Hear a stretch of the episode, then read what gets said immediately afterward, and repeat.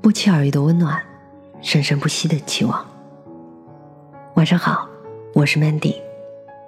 每晚十点半，我在这里等你。懂常识的人是这个时代的稀缺品，来自于熊野。为什么在知识匮乏的年代，人们依然可以幸福？因为他们恪守人生的常识。日本传奇作家和和隼雄是这样评价自己的作品的：“我成功的原因是什么？因为我讲了那些被人遗忘的人生常识。”后台也经常有朋友夸我睿智、有思想、一针见血等等。其实我真心惭愧，因为与和和先生的观点类似，我觉得或许自己只是说出了大家内心原本就有的人生常识罢了。这个时代，常识反而成为稀缺品。和和先生是日本最具传奇色彩的心理大师，在日本家喻户晓。他是日本历史上第一位走进内阁的学者，同时拥有多个身份。他既是日本临床心理学的创始人，又是社会问题的分析者、代言人，还曾经担任日本文化发展厅的长官，更曾是畅销书的作家。他的代表作《新的处方笺》出版近二十年，重印四十几次。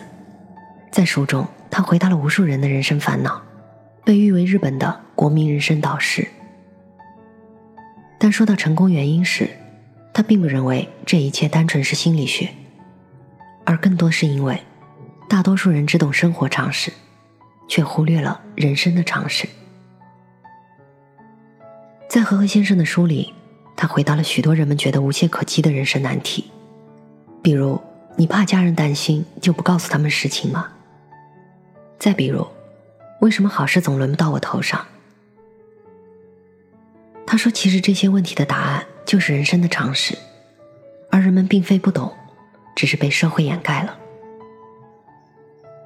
所谓的常识，原本就是在家庭和地域之内，由个人传授给个人的东西。但是现代教育对常识的教授已经急剧减少，孩子们失去了掌握常识的机会。和和先生说：“正因为如此，这个时代才出现了许多有知识却没有人生常识的人。而舆论环境，比如媒体，又特别喜欢拿非常识来做卖点，就进一步客观促使人们迷失了自我。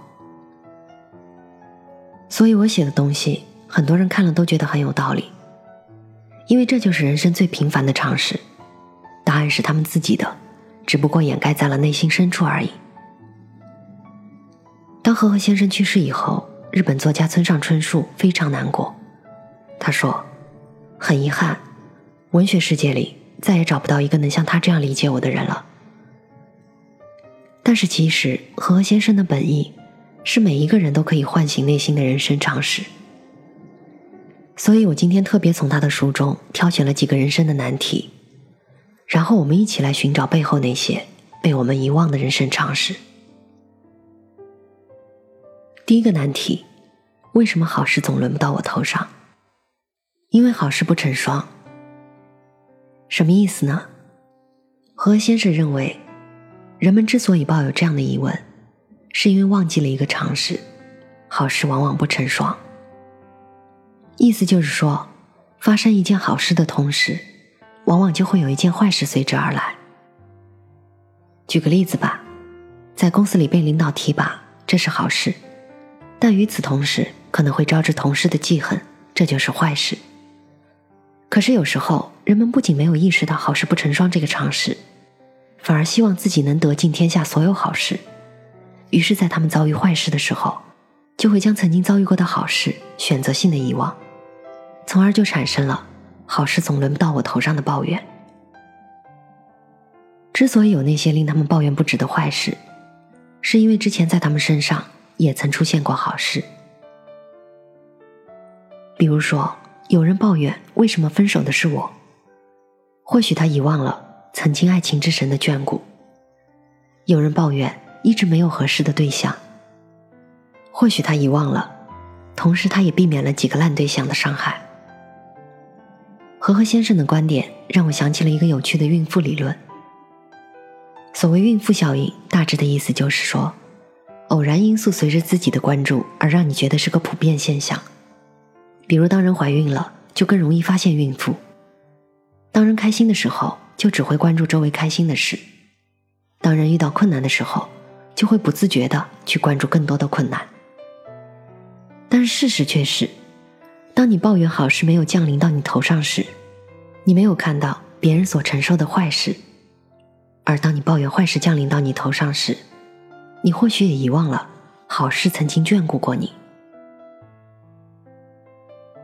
和和先生说：“好事与坏事大多数都是接踵而来的，大小不同，这是人生的常识。而我们只要懂得这个常识，就会在好事来临的时候做好防备，让坏事的效应尽量变小一点。或许这才是人本来可以掌握的一切。”第二个难题，你会怕家人担心而不告诉他们事情吗？答案是，担忧与痛苦都是乐趣的一部分。和和先生说，人生的常识告诉我们，只有共同经历快乐和痛苦的人，才能紧密的将生命联系在一起。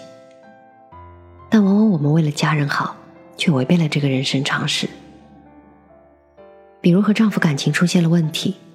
却骗家人说我们很好，因为我不想让他们担心。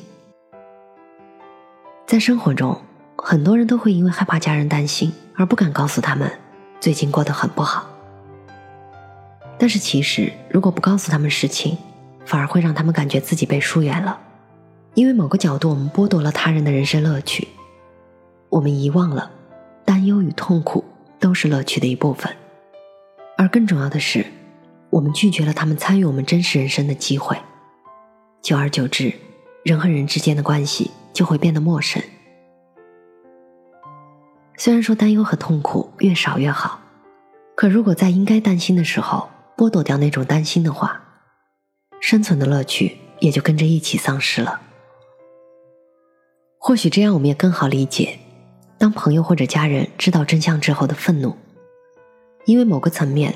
我们也剥夺了父母，剥夺了另一半人生的某种价值和乐趣。尽可能的一起吃苦，一起担心，这会为人生带来不一样的乐趣。因为只有这样，在欢乐与喜悦降临的时候，人们之间也更愿意分享这份成果。无论这段关系是不是家人，这个人生常识是不会改变的。